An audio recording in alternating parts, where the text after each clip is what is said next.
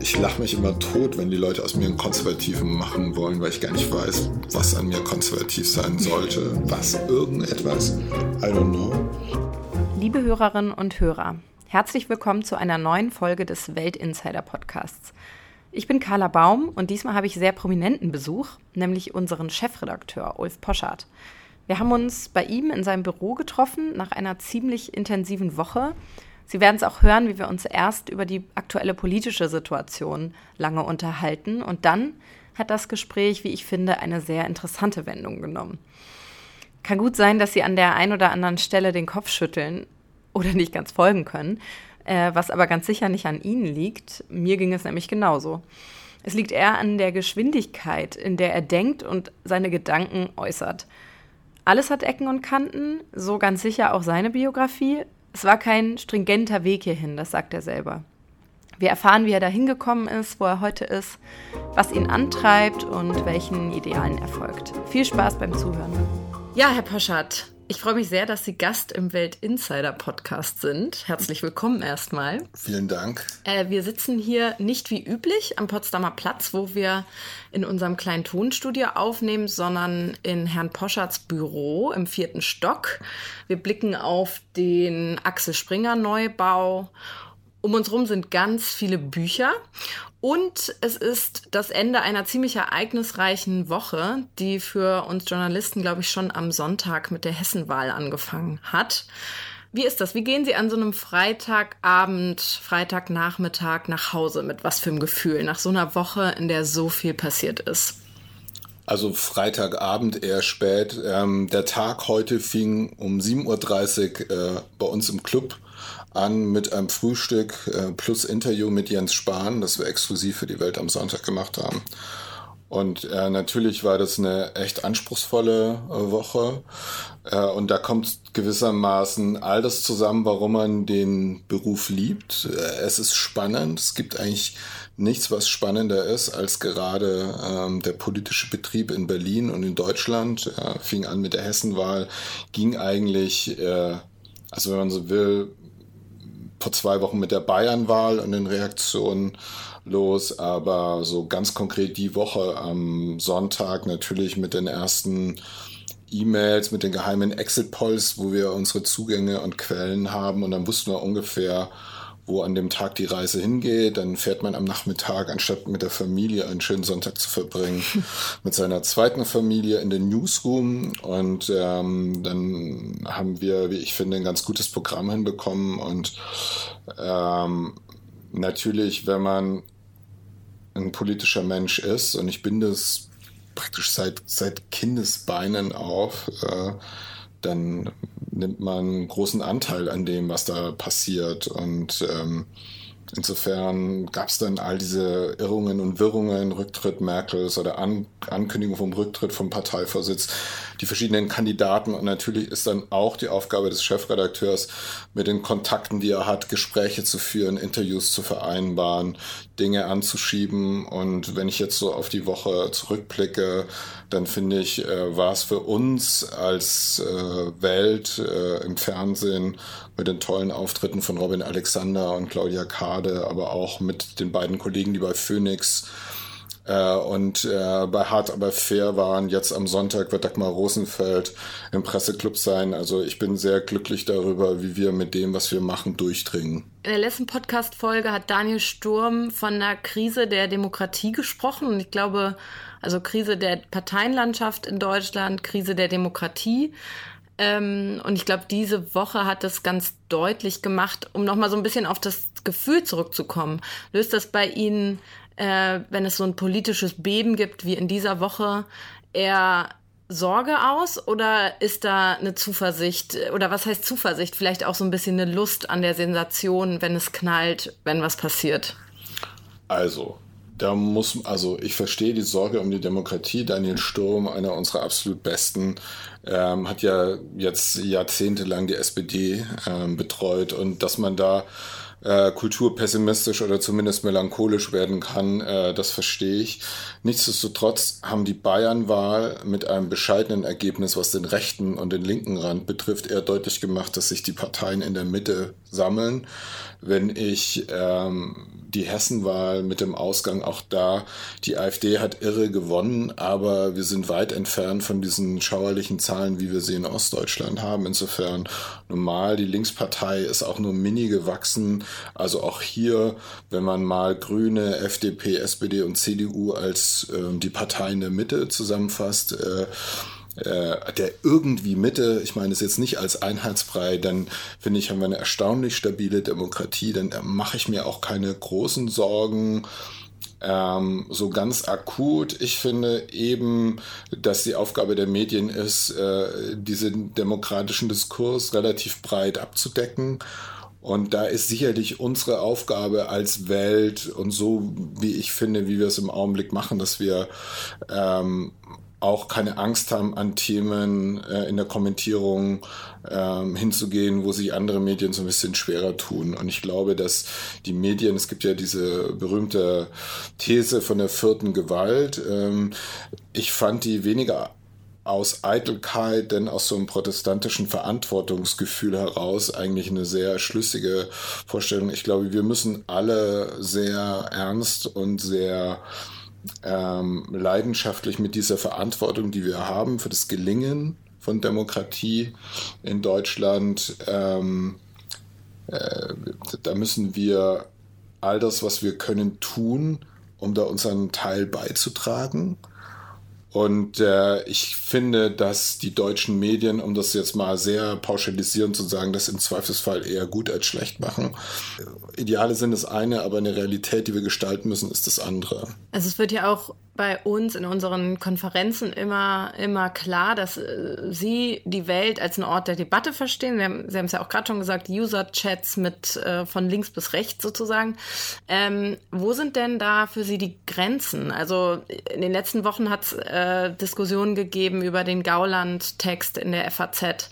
Es hat Diskussionen gegeben über den Spiegeltext über, über Höcke. Darf man mit dem einfach einen Waldspaziergang machen und ihn dabei irgendwie mhm. ähm, zu Wort kommen lassen. Wo sind da für Sie die Grenzen? Wer darf zu Wort kommen und wo hört es auf? Also wir hatten im Newsroom noch niemand von der AfD. Und ich kann mir das auch nicht vorstellen, dass da einer ist, solange diese ungeheuerlichen Vorwürfe gegen Dennis Yücel im Raum stehen. Machen Sie es daran fest, oder? Naja, ich keine Ahnung, jetzt ganz konkret würde ich sagen, ja. Mhm. Äh, ansonsten ist es eine demokratisch gewählte Partei. Wir haben ja auch Interviews mit denen. Im Newsroom möchte ich sie nicht haben. Und natürlich haben wir ähm, die Pflicht, äh, mit allen zu sprechen, die relevante Player sind. Ähm, die AfD hat ja sehr publik gemacht, dass ich auch Texte von ihnen ablehne, eigentlich relativ konsequent. Äh, Herr Meuthen hat sich darüber mal wahnsinnig beschwert. Und darauf kriegt man dann einen Shitstorm der Extraklasse, weil die Trollarmeen der Rechten sind gut organisiert. Ja. Ähm, aber äh, das ist irgendwie, das ist normal. Ich glaube, dass wir, ähm, wie soll man sagen, wir sollten jetzt keine äh, ideologischen Scheuklappen haben, was ähm, was unsere Interviewpartner betrifft. Und äh, wie gesagt, ich fand die Interviews, die Matthias Kammern mit der AfD gemacht hat, exzellent. Äh, einfach irre gut nachgefragt, sehr gut vorbereitet. Äh, und man konnte so sehen, äh, dass da vielleicht gar nicht so viel politische äh, Substanz oder gar Sachkenntnis äh, bei den vermeintlichen Finanzexperten äh, so da ist. Und äh, da fallen wir mit unseren oft genug nicht so konsensual angegangenen Essays und ähm, Feuilletons und Analysen raus. Aber das muss nicht immer nur ein Idiot, also zum Beispiel mein Text, äh, wie, wie Punk in Chemnitz starb. Ich freue mich natürlich, mhm. wenn man so eine Provokation ähm, also was heißt, das war gar nicht als Provokation, einfach nur sein Einspruch, wenn man diese Quarkmusik und diese Interviews und alles sieht und nur darauf hinweist, dass es vielleicht gar nicht so doll ist mit dem, was da popkulturell passiert und man äh, dann ungefähr zehn Gegenreden von allen möglichen Seiten, ähm, hochoffiziell äh, von Andras, also sozusagen, dass da so darauf reagiert werden muss, weil man da scheinbar ein äh, Tabu angefasst hat. Und da haben wir schon so eine Zeit besonderer äh, Moralschwere, also das Moralisieren der Dinge ähm, vor der Analyse oder auch vor der Freiheit des Spiels, äh, auch so dieser neue Moralernst und Tugendernst, ähm, der, ähm, äh, mit dem tue ich mich sehr schwer. Da habe ich so eine kleine Allergie, fürchte ich. Vielleicht bleiben wir mal kurz bei der, bei der Popkultur und Subkultur. Äh, das ist ja quasi Ihr Gebiet oder aus dem Sie akademisch kommen. Würden Sie sagen, Sie haben dadurch einen anderen Blick als vielleicht andere auf so aktuelles politisches Geschehen auch? Wie schärft das den Blick für so aktuelle Entwicklungen, wenn man popkulturell, subkulturell äh, sozialisiert ist oder war? Ja, ich glaube schon. Ähm für mich ist es eigentlich ein Wunder, dass ich jetzt das mache, was ich mache, weil in all meinen Büchern, ähm, die das erste war über DJs, das zweite war über Mode, ähm, das dritte war über die Kälte als ästhetische Chiffre, dann über den Sportwagen, äh, Theorie der Geschwindigkeit. Es waren eigentlich immer Annäherungen von ähm, aus dem gesellschaftlichen Off mehr oder weniger. Und, ähm, und mich hat immer die Strategie interessiert, was, was, wenn etwas aus den entlegensten Positionen kommt, ähm, wie das seinen Weg in die Mitte der Gesellschaft findet. Und da bin ich mir selbst auch ein interessantes Beispiel, weil ich äh, anfing mit ähm, absurden äh, Besprechungen von ähm, Performance-Kunst in der Süddeutschen, als ich 20 war, im Feuilleton. Und ähm, dann den Weg hin zum politischen Essayisten und Kommentator äh, mit dieser schönen, wunderbaren Verantwortung hier, mit diesem großartigen Team, gemeinsam ganz schön viel von dem abzubilden, was passiert. Also dieser Weg selber ist, glaube ich, eher untypisch. Mhm. Aber auf der anderen Seite, wenn ich unseren CEO sehe, der auch über Musiktheorie hm. promoviert hat, ähm, dann ist das vielleicht auch eine gerade das macht uns schwingungsfähig für so ästhetische Innovation, die ja hinter dem ganzen auch Digitalisierungsprozess als so ein Ding abläuft. Und ähm, all das, was ich in meiner Doktorarbeit über DJs und Science Fiction und ähm, und, und diese ganzen Theorien, die 80er, 90er Jahre, futuristischen Theorien, die 100 Jahre alt sind, über die Zukunft der Technik und wie sie unsere Ästhetik und unser Bewusstsein prägen werden. Das war, als ich, als ich da promoviert habe, hm, so eine echte Spinnerabteilung. mein Doktorvater war ein berühmter Medientheoretiker und Spinner. Herr Kittler. Und, genau, Friedrich Kittler, einer der großartigsten, wunderbarsten Denker, die Nachkriegsdeutschland hatte. Der ganz furchtbar unverständliche Texte schreibt. ich habe mich selber da durchgequält in meinem Studium. Ich fand es immer hochinteressant, aber ich bin auch daran verzweifelt. Ging mir nie so. Und ich habe Filmgrammophon Typewriter gelesen ja. und habe dann auf der Seite 123 seine, äh, seine Passage über, ähm, über den DJ und da habe ich gesagt, nee, da hat er geirrt. Und dann habe ich ihn ja in Bochum, er wollte, er war schon voll besetzt mit ähm, Promotionsaspiranten, wollte ich keine Doktoranden mehr nehmen und dann habe ich mich über einen Freund, der einen Interviewtermin bei ihm hatte, so mit reingeschlichen. Und, und er hat es eigentlich schon abgewimmelt. Und dann habe ich ihm erzählt, dass ich über DJs promovieren will und habe auf sein Buch äh, ähm, Bezug genommen. Und das war echt einer der großartigsten Momente in seiner Bochumer Schrappelwohnung. und und nach zehn Minuten hat er gesagt, das müssen Sie machen. Cool. Und insofern habe ich ihn auch als Doktorvater mit einer großen Geduld äh, unfassbar. Es wurde erstmal die Doktorarbeit in Bochum abgelehnt. Da war noch äh, Professor von Neure, deutsche Literatur.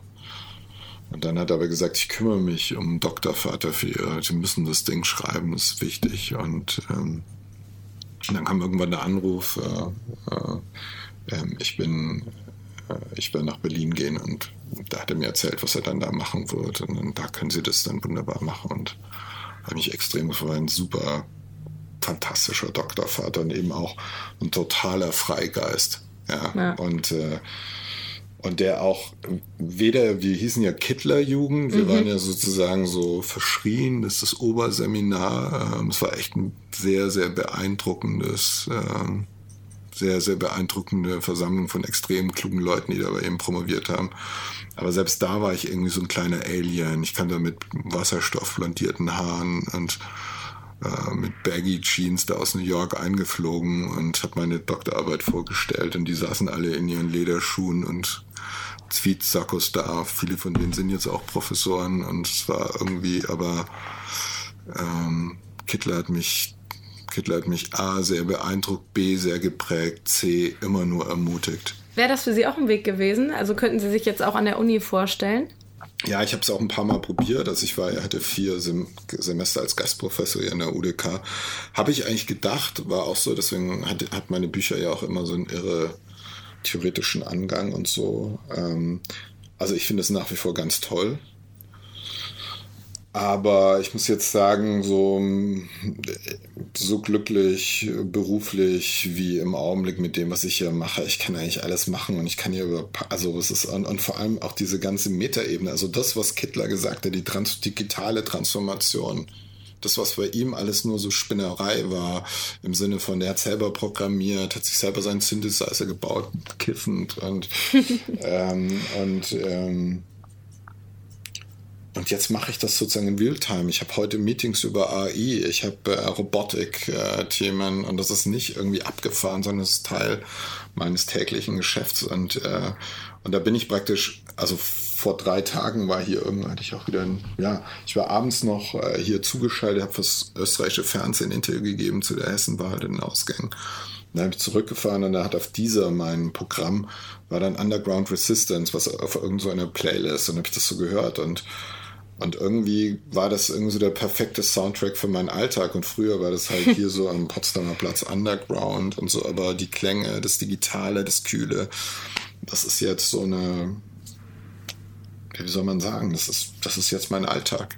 Hat das äh, so eine Relevanz für Sie im, äh, so in dem, was wir hier so täglich machen? Also so dieser akademische Background, auch die ganzen Theorien, die da so auf dem Tisch liegen. Also so für jemanden wie mich, der jetzt noch nicht so lange von der Uni weg ist, äh, kommt, äh, mir kommt es halt oft so vor, als hätte man so ein paar Jahre sich mit tollen Dingen beschäftigt und dann landet man so in der Realität. Also. Das ist mir mit null so. Nee?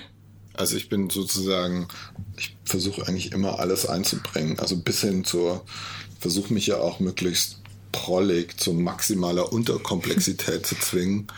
Ähm, deswegen twitter ich auch so gerne, obwohl es vielen Leuten auf den Senkel geht, weil ich es so schön finde. Ich finde das alles experimentale Anordnung. Und nee, überhaupt nicht. Ich bin, ich, ich, ich könnte den Job nicht so machen ohne meinen. Ich habe ja bei den Jesuitenphilosophie studiert, bei Kittler promoviert. Ich bin eigentlich immer an die Orte gegangen, selbst innerhalb der akademischen Welt, wo es nochmal so ein bisschen schräger war. Und mich hat sehr geprägt, äh, Heidegger, Seminar und Vorlesungen äh, am Geschwister Scholl Institut und ähm, bin den Jesuiten unendlich dankbar für diese auch harte Schule, die man dort geht. Jede Vorlesung wird abgeprüft und ähm, aber das, das war schon sehr meine Neigung. Und ich finde jetzt diese Neugier, es gibt es ja bei Aristoteles sozusagen in der Anthropologie, jeder Mensch ist von Natur aus neugierig und sucht nach Wissen und neuer Erkenntnis. Und ähm, und, ähm, und das sehe ich unbedingt so. Und ich finde, der, also was wir hier machen, ist echt Pioneering, weil es diesen Transformationsprozess, der ist so krass, der hat so einen Speed ähm, und der hilft mir, wenn man so will, meine tiefe Zuversicht äh, als Linkshegelianer zu sagen, dass alles immer besser wird. Und, ähm, und gleichzeitig die Marx-Lektüre ist wahnsinnig hilfreich, so für die Idee von unentfremdeten Arbeiten, weil ich glaube nämlich, da kommen wir hin. Und dann einfach auch so der ganze hm, Punkrock-Spaß aus meiner Subkultur. Ich versuche ja, ich weiß nicht, wie Sie das mitbekommen in den Konferenzen, ich mache ja da irre viel Klamauk und hm. Stand-up, um so das Denken in Bewegung zu kriegen und eben raus aus den Konventionalismen, wie das andere Journalisten sehen.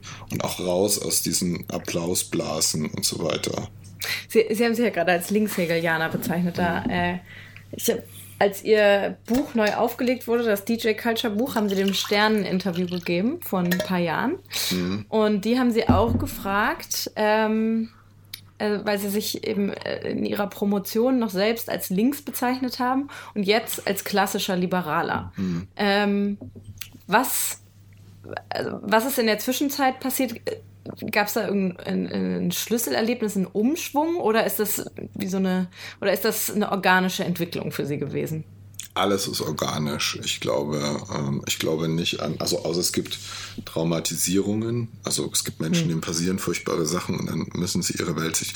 Bei mir ist es, also ich meine, das ist jetzt furchtbar eitel und narzisstisch, aber wenn man meine tausend, x tausend Seiten nicht zusammengeschmiert habe, so.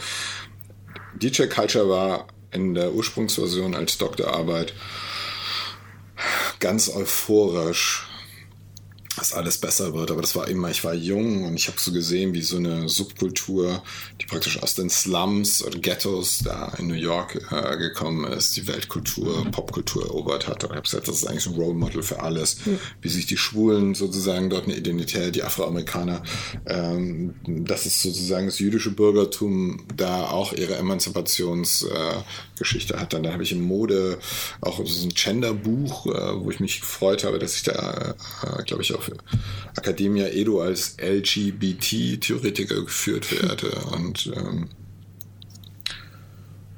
und wie soll man sagen? Und äh, DJ Culture war noch euphorisch und ähm, das, das Modebuch ist ja dreigeteilt, wie alles beim Hegelianer. Das Anfang ist die Konstruktion des Bürgerlichen, dann antibürgerliche Entwürfe, Revolution, Linke, Antithesen zum Bürgerlichen. Und dann der dritte Teil ist schon Sieg des Bürgertums. So, und da bin ich schon auf einer ganz anderen Spur. Und dann in dem dritten Buch, ähm, Cool, was leider komplett ungelesen und unverstanden ist äh, und auf das ich so wahnsinnig stolz bin. Gab es ein paar gute Besprechungen und da ist, ja, es ist eigentlich ein interessantes, sehr fast ein so im adornischen Sinne ganz konservatives Buch, weil ich einfach so sagen, so ganz illusionslos eigentlich sage, äh, es gibt keine gesellschaftliche Emanzipation als Ganzes, sondern es gibt nur das Individuum, das sich für sich emanzipieren kann. Und es braucht Kältepanzer, um sich gegen den Rest der Gesellschaft zu isolieren, um sich da frei zu entwickeln. Und da sind sie eigentlich bei cool, obwohl es noch so links gedrallt ist, ist es eigentlich schon auch eine Freiheits- und Liberalismus-Theorie. Und dann hier äh, mit dem Übersportwagen, da ist diese Idee von radikaler Freiheit ähm, und der technischen Prothese dafür dann schon ziemlich, ziemlich klar formuliert. Und ähm, ja, insofern glaube ich, ist das so ein langer Weg und dann auch die Politik. Äh, haben sich Dinge entwickelt, dann wird man auch selber älter, dann verändern sich die Lebensgewohnheiten und man guckt Dinge anders an. Aber ich freue mich ja immer dann. Also ich finde, es geht so. Ich sehe weniger die Brüche als die Kontinuitäten. Mhm. Aber ich kann jeden verstehen, der sagt, ich, ich verstehe, also jemand, der mich 20 Jahre nicht gesehen hat und dann von da bis da den Weg, da muss man erstmal hinkommen.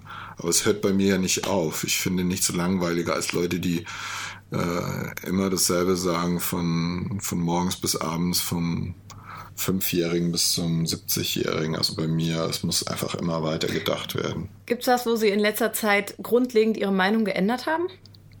Ja, aber in Autos. Ich habe so eine neue Liebe für italienische Autos entwickelt.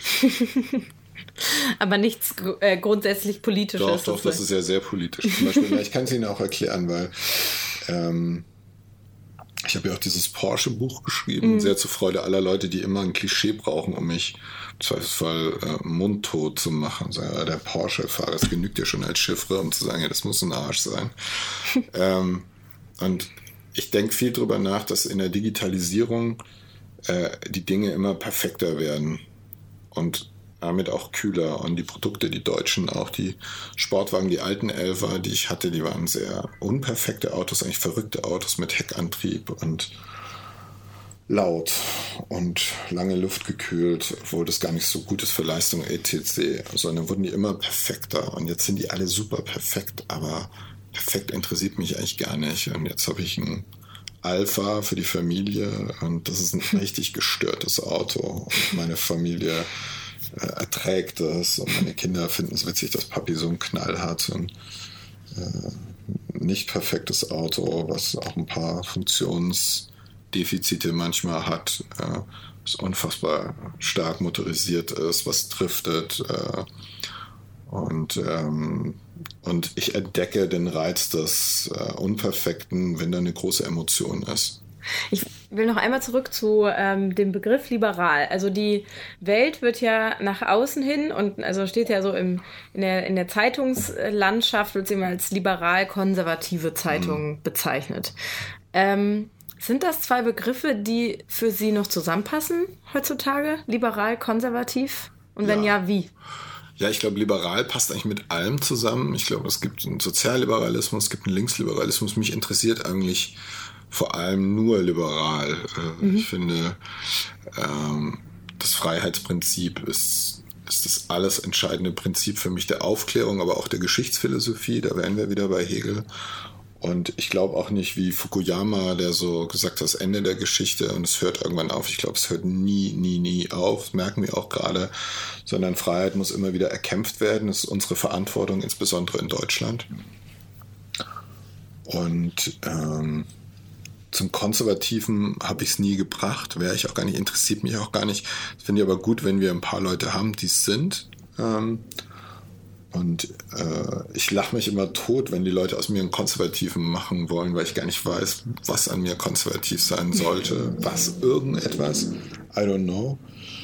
Ähm, und, äh, und finde aber ähm, es wunderschön, wenn auch die Leute, mit dem Liberalismus nichts anfangen können, in uns eine liberale Stimme sehen. Und ähm, das ist mir wahnsinnig wichtig. Ich habe es auch deswegen gefragt, weil mir immer wieder so Reibungspunkte auffallen, wo liberal und konservativ zwei völlig unterschiedliche Dinge bedeuten. Also ist eigentlich eine kleine Geschichte, aber im Frühjahr gab es diese Spiegelreportage über die Frau, die hier im Berliner äh, Club Berghain gestorben ist. Mhm. Und äh, eine konservative Sichtweise auf sowas ist ja, wir brauchen eine bessere Drogenpolitik, wir mhm. brauchen mehr Staat in den Clubs, mhm. wir brauchen äh, eine bessere Kontrolle, damit mhm. sowas nicht passiert. Und die äh, radikal-liberale Sichtweise ist aber, es muss Räume geben, wo der Staat überhaupt nicht auftaucht und wo, der, wo das Individuum sich ausleben kann, wie es will, sei es, äh, dass das beinhaltet, sich zu gefährden. Also das war ja mein Text. Genau, Sie haben den Kommentar geschrieben, der genau in die Richtung geht. Und mhm. das ist so ein Beispiel, wo mir total klar geworden ist, es ist manchmal schwierig, liberal und konservativ so unter einen Hut zu bringen. Muss man auch nicht. Nichts soll unter einen Hut. Ja. Nie. Außer ja. der Kopf muss unter einen Hut. Und ähm, wir leben in Zeiten von addierten Identitäten, von fragmentierten Identitäten. Ich glaube, der Erfolg der Grünen ist, Robert Habeck sagt, ich bin patriotisch auf einmal. Ich bin irgendwie liberal, so ein bisschen zumindest. Äh, ich bin aber auch so, wenn ich den Winfried Kretschmann mit dem rede über die Zukunft, bin ich auch ein bisschen konservativ und ich bin natürlich ein Öko und ich bin natürlich irre sozial. Und der hat das zusammengemixt und hat jetzt geschafft, dass die Grünen wirklich zu so einer extrem erfolgreichen Instagram- ähm, alles mögliche Partei geworden sind und diese Sache geht total auf. Also ich glaube nicht, dass man sagen würde, uh, wie sind wir jetzt hier liberal und konservativ, ist mir eigentlich gerade egal. Sei ganz bei dir. Die Idee des Liberalen ist, dass er kein Label braucht, sondern ganz bei sich ist. Und das ist ja eigentlich unsere Addition von Schreibweisen, unsere Addition von Köpfen, unsere Addition von Ideologien, unsere Addition von Spielereien, unsere Addition von Experimenten, unsere Addition von Ästhetiken von Längen, von Pointen, von all dem. Wir sagen immer eher plus irgendwas als bring's irgendwie auf Linie und halte den ähm, Korridor so überschaubar wie möglich. Also es gibt bei uns einen Korridor, aber der ist weit und äh, mein Lieblingsbeispiel aus dem Jahr ist ähm, Alexander Dobrins wunderbare grandiose Provokation ähm, mit der konservativen Revolution. Und dieser Artikel hatte keinen konservativen Satz. Es war sozusagen einfach nur eine Rollenprosa, eine politologische, ganz klar ausgerichtet, praktisch so wie ein äh, politischer Essay sein kann, wenn er von einem Politiker kommt, nämlich im Sinne der Wirkungsästhetik gedacht.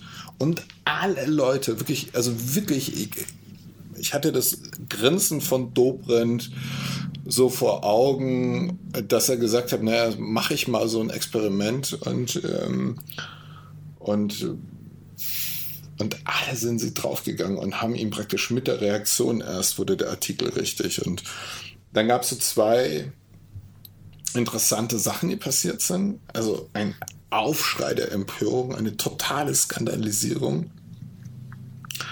Und daraufhin habe ich ja noch äh, den Gag gebracht, habe gesagt, na, es ist halt der Fritz Teufel der, äh, der Bürgerlichen und habe sozusagen die, also mit denselben Mustern, mit denen die 68er oder mit denen die bürgerliche Welt auf den Fritz Teufel reagierte, 68 wird jetzt auf Dobrin, habe sozusagen diese Drehung gemacht, dann wurden die Leute noch verrückter. Aber was mich wahnsinnig gefreut hat, meine äh, guten Bekannten bei der Linkspartei, das waren die einzigen, die erkannt haben, super Vorlage, lieber Poschardt, ähm, der Bezirksbürgermeister hier ähm, von Prenzlauer Berg äh, ist der Genosse so und so, darf der denn Dobrindt erwidern? Und ich gesagt, ja, her damit, super geil. Dann hatten wir Dobrindt und wir hatten von der Linkspartei, der ihn eingeladen hat zum Besuch, super lustig gesagt, wir können in München auch erklären, wie gute Wohnungswirtschaft geht, kamen wir nämlich alles drauf. Geil. Wo ich so sage, die Linkspartei total kapiert, das ist ein Angebot zur Debatte. Habeck hat ja dann auch bei uns geschrieben und so. Und ähm, und das finde ich, ähm, das finde ich so vorbildlich, weil ich so finde, jeder Gesprächsaufschlag, wo alle drüber reden, und wenn alle über einen Text reden, dann hat er einen Punkt gemacht, ob man ihn mag oder nicht. Und ich habe mich sehr gefreut, dass, dass, dass, da, dass wir als erstes dann auch noch die Stellungnahme der Linkspartei dazu hatten, die, by the way, genauso lustig und pointiert waren wie der Dobrindt-Text. Das Problem ist ja, oder diese Reaktion zeigt ja auch, dass es nach, oft, nach außen oft nicht so spielerisch wahrgenommen wird, wie es so nach innen wahrgenommen wird. Ne? Also so ein äh, als Beitrag zur Debatte äh, sehen es die, würde ich jetzt mal sagen, Leute, die sich mit der Medienlandschaft auch ein bisschen auskennen und andere nehmen es einfach als Meinung dieser Zeitung. Ja, ja, aber das, wenn, das, ja, das muss, wenn, wer das nicht lernt, dem kann ich auch nicht helfen. Ist mir aber auch gerade egal und ähm, äh, wir haben ja auch Sarah Wagenknecht-Texte. Mhm. Ist wahrscheinlich auch nicht so sicher, dass das jetzt unsere Meinung ist. Das ist doch der Witz daran. Wenn ich nur alles äh, sozusagen reduziere auf das, was im weitesten Sinne aus meinem eigenen ideologischen Vorgarten kommt, ey, wie öde ist das denn einfach? wo, wo kann es da hingehen? Also brauchst du eine andere hm, vielleicht noch eine offensivere äh, Form, das auch zu kommunizieren, weil ich nee. glaube, so äh, Nein, warum ne? denn? Ist doch echt vollkommen egal. Sollen sie mhm. doch. Ist doch uns vollkommen egal. Solange sie sich drüber aufreden, wunderbar. Ist doch herrlich. Und, und wenn sie es verwechseln, ich meine, ich, wir machen eine Zeile Friedrich der Große und fangen auf der Kompakt der Welt, fangen da mit der Körpergröße an. Und das wird halt jetzt von den Leuten, die sich furchtbar über März aufregen, ja, sieht man wieder Springer und Friedrich der Große. Und wenn, wenn, die, wenn die protestantische Humorlosigkeit äh, um sich greift, einfach wunderbar. Ich würde schon sagen, ja, wir haben es, äh, äh, wir drucken ihn jetzt über lebensgroß als, ähm, als Bravo-Poster nächste Woche. Wenn ich das getwittert hätte, hätten wahrscheinlich 800 Leute geglaubt, wir machen es wirklich. Und so. Die Humorleisigkeit dieses Milieus ist ein Indiz dafür, dass sie unsicher und fragil geworden sind. Und da wollen wir nachlegen da fangen wir erst an. Und, ähm, und äh, Wobei die, der März äh, äh, Aufmacher oder Titel, ich glaube, da ist nicht zu viel verraten, wenn wir sagen, dass es auch innerhalb der Redaktion zu Diskussionen geführt ja, hat und nicht ja. jeder die Ironie, die ja. dem eigentlich eingeschrieben war, ja, gesehen aber das ist sozusagen, unsere Journalisten, Kollegen sind ja auch nur Journalisten und äh, dass man sozusagen das auch anders sehen kann, finde ich ja wunderbar. Äh, wenn man den Text von Dagmar Rosenfeld, der Kommentar auf der Eins dazu gelesen hat, muss man schon sehr hartleibige äh, Vorstellungen davon haben, wie wir Ironie interpretieren. Aber das ist das Tolle an Humor. Ähm, und ähm, ich finde, keine Ahnung, also wie gesagt, die Zeile kommt von mir, nur dass das klar ist. Die habe ich auch dem, habe ich auch der Weltkompakt-Redaktion da aufs Auge gedrückt, weil ich es wahnsinnig witzig fand. Wer einmal mit März da stand, ich stand erst vor zwei Wochen beim Abendessen mit dem Damen, muss halt immer hochgucken. Das ist halt echt riesig. Richtig der Große und dann war es auch schon eine riesige Projektion und so, aber wie gesagt, geht auch mal ein Witz daneben und ich kann aber mit dem Humor, ich meine, am Ende, um es mal ganz banal zu sagen, so oft wie dieses Cover jetzt wieder retweetet wurde, wenn wir jetzt einfach nur in der Reichweiten-Ästhetik denken, dann wunderbar gut für uns. Ja. Vielen, vielen Dank. Ähm, schönes Wochenende. Ebenfalls. Wobei, wenn dieser Podcast ausgestrahlt wird, wieder mitten in der Woche oder Anfang der Woche ist. Ja. Aber ja, vielen, vielen Dank und äh, bis demnächst. Bis dann. Danke.